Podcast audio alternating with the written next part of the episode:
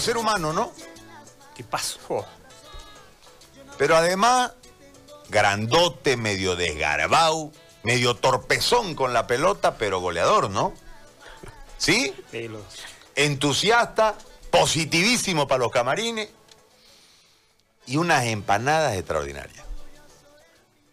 Identificado plenamente con Blooming, socio de Blooming y muy querido por esta nueva camada, esta nueva, este, que ya están treintones, ¿no? Hoy. Sí, sí. Pero estos, estos muchachos que lo vieron y festejaron junto a él y se alegraron junto a él. Hernán Bollero está con nosotros para conversar en esta jornada. ¿Cómo estás, Flaco? Qué gusto de saludarte. ¿Cómo, ¿Cómo andas, estás Gary? pasando esta cuarentena? ¿Cómo has pasado este, este momento tan complejo? A ver, empecemos por ahí. ¿Cómo estás? Bien, bien, bien, gracias a Dios, bien, acá en mi pueblo establecido y bueno, como todo lo hemos pasado, con momentos de bajón, con momentos críticos, con momentos de alegría cuando las cosas van bien, pero siempre trabajando, trabajando. Bueno, mañana hay clásico, te cuento, sin público, clásico distinto, el nuevo normal ya instalado. Sí, sí, sabía. y hay, hay una transmisión Sí, por sí. streaming y demás. Este, ¿Qué es el clásico para vos, Hernán? ¿Qué, qué, qué es el clásico para, para Bollero?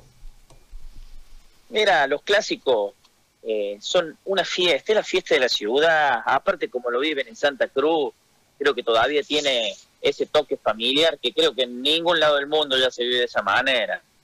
Eh, pero allá se sientan bluministas, orientistas, van, van los novios con la novia, uno con la camiseta de Oriente, otro con la camiseta de Blooming, eso todavía creo que se vive allá y es muy lindo. La verdad ver eso es muy lindo. Después las curvas, eh, la entrada a la cancha, los clásicos tienen un sabor especial, una cuota de, alegría en la ciudad, eh, lo previo, lo post, lo durante el clásico. Eh, yo recuerdo cuando estaba pasando la entrada en calor que ya se sentía la gente cantar, la motivación por el jugador, el, el qué dirán durante la semana cuando ibas al súper a comprar algo, el tenemos que ganar el domingo que empezaban a meter un poquito de presión también. Eh, todo eso, ese condimento que tiene un clásico, creo que es diferente a todo partido, cualquier partido. El clásico es, es algo único, es algo muy lindo, que el jugador quizás no lo vive en ese momento, lo vive con unos nervios extra, por, porque es así, porque el futbolista, mientras está con los pantalones cortos puestos, no, no se disfruta tanto como lo disfrutas cuando lo recordas ya de exfutbolista. Yo lo disfruto mucho ver ahora eh, algunos goles que hice en los clásicos y ese tipo de cosas, lo disfruto ahora. En ese momento no, no lo disfrutaba, sentía que teníamos que ganar, o sea, uno se autopresiona. Y bueno, porque así es el fútbol, ¿no? Y así es cuando uno está en actividad. Ahora, ¿te has puesto a analizar, ya que como ya dejaste la actividad y demás, por qué te quiere tanto la gente de Blooming? Mira, yo siempre traté de dar el máximo, no traté, di el máximo siempre. En todos los clubes donde fui, todos tienen buenos recuerdos míos.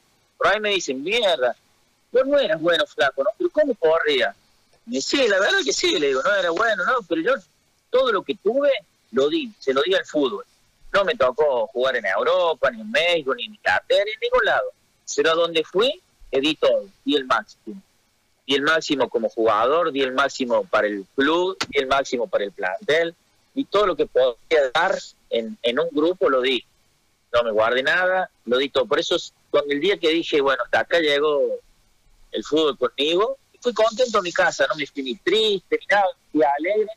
Sabía que había terminado una etapa en mi vida, pero me fui muy contento, muy contento porque el fútbol le di todo, todo lo que tenía y, la verdad pasé muchas alegrías. El fútbol me dio muy muchas alegrías. Eh, muchos amigos, coseché amigos a donde fui. El día que yo termino de jugar al fútbol, que termino en Tristán Suárez en Buenos Aires, me va a buscar un primo mío, ¿no es cierto? Y cuando venía camino a mi pueblo, yo pasé obviamente por Rosario, por San Nicolás, en todos los pueblos yo tenía un amigo o un compañero que había jugado conmigo y que yo podía parar en la casa de él. Y si lo llamaba y le digo, che, voy a pasar, tú, te espero con un asado, con un churrasco, me iba a decir, con seguridad. Pero eso es, es, es lo que más lo que más me dejó el fútbol, la cantidad de gente que conocí, de amigos, incluso en Santa Cruz, tengo amigos orientistas, bluministas, de, de troyano, tengo amigos por, por todos lados. Si yo voy a Santa Cruz, te aseguro que ahí por 15 o 20 días, eh, como 15 o 20 asados. Los días que esté yo puedo comer un churrasco en, una casa diferente. Ahora, este, yo marco una idolatría, una idolatría, más allá de que lógicamente el fútbol es, hermoso porque lo que en realidad te deja es la cantidad de, amigos, lo que vos en este momento puntualizás. Pero no sé, se me ocurre que con la gente de Blooming vos aquí tenés una... Hay un agradecimiento. Vos, estuviste en equipos donde verdaderamente había que estar en esos equipos, ¿no? Más allá de los problemas económicos y demás, este, habían equipos que futbolísticamente tenían muchas limitaciones, pero a vos nunca se te silbó, a vos siempre se te aplaudió.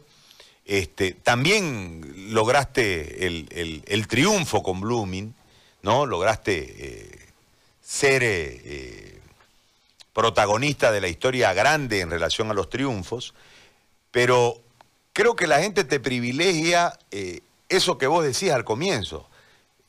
Siempre diste todo, ¿no? Tal vez este, lo que te faltaba futbolísticamente lo entregabas desde el otro lado y la gente siempre terminó aplaudiéndote. Por eso que yo puntualizo esto, es decir, la gente de Blooming a vos te quiere, hay un, hay un afecto muy, muy fuerte que vos lo retribuiste en determinado momento cuando te hiciste socio, cuando fuiste a Fox, no sé dónde fuiste y mostraste tu carnet de socio, etcétera, etcétera. Es, es- es recíproco esto, vos también sentís, así que no digo los que conoces, los que te inviten a asado cuando vengas, estos que no conoces que Claro. son, son tuyos también y vos de ellos. Sí, sí. Sí, la verdad que sí. La verdad que sí. Yo disfruté muy mucho de Blooming también. Yo llego a Blooming con 27 años y en una etapa complicada de mi vida. Es una historia media largona, pero bueno, una historia complicada. Y llegué porque, bueno, salió la posibilidad de ir y fui. Y el día yo había firmado por tres meses de contrato. Y el día que yo voy entrando a la sede de Blooming, que iba con en un taxi que nos llevaba a varios jugadores, yo sentí algo que me iba a quedar mucho tiempo acá. Yo, yo lo sentí, yo sentí que me iba a quedar en Blooming largo tiempo. Y así fue, me quedé siete años de jugador y yo, y yo voy por tres meses. Así que me trata, precio, del- fue, fue un cariño que también me lo retribuyó la gente, pero yo la disfruté mucho esa sede. Yo iba con mi hija, yo llevo con mi hija de un año a Bolivia y nos criamos en la sede. Yo la, la crié en la sede. Yo la llevaba, yo me iba a ella se quedaba en el arenero, que había una cancha de boli, le mojaba un poquito la arena, le daba dos vasitos y ahí ella se, se crió conmigo en la sede de Blooming. Dicho, dicho sea de paso, ella también es socio, tiene su carnet de socio, y mi hijo también es socio, tiene su carnet de socio. ¿no? Entonces, eso para mí, que todavía quizás no se... Bueno, lo que pasa es que Santa Cruz es una ciudad muy especial también con el tema, pero esa sede o ese club en otras, acá en, en- Córdoba, donde, de donde soy yo, o en Buenos Aires, tendría por lo menos, te soy sincero, una masa societaria de 12.000, 15.000 socios. Que nunca lo podemos, nunca lo pudimos lograr en Blooming pasar los 3.000 socios, ¿viste? Eh, los socios activos te estoy hablando. Qué pena. Pero bueno, Santa Cruz es, como te digo, una ciudad especial donde todos tienen piscina o si no tiene condominio, ¿me entendés? Cosas así. Pero a mí la sede esa eh, la sentía mía, la sentía que era parte, parte de mi vida. Yo iba, juntaba unos mangas, las ponía en la heladera, iba a bañar un rato, después entrenábamos, la tarde eh, volví a la sede, me explico, fue todo lindo, fue todo lindo. Yo en Santa Cruz y en Blooming me marcó para el resto de mi vida, ¿cierto? Disfrutar de esa sede con mis hijos. Y obviamente que soy parte de la quinta estrella, que yo siempre, es lo, que- le decía a mis compañeros, muchachos, muchachos, si no salimos campeones, no nos van a recordar, nadie te recuerda. Tú. Van a decir, ah, un flaco alto que jugó, sí. No. Ahora, si vos saliste campeón, vos vas a venir acá 25 años, 30 años, y vas a decir la quinta estrella, vos vas a decir, soy parte de la quinta estrella de este club. Después, por más que tengas 70 estrellas más, vos sos parte de la quinta y va a estar un cuadro que diga tu nombre, o que diga, y vos se lo vas a mostrar a tus hijos, a tus nietos, y eso sí tiene un valor agregado, ¿entendés? De decir y que te recuerden, y obviamente que te recuerden de buena manera, ¿no?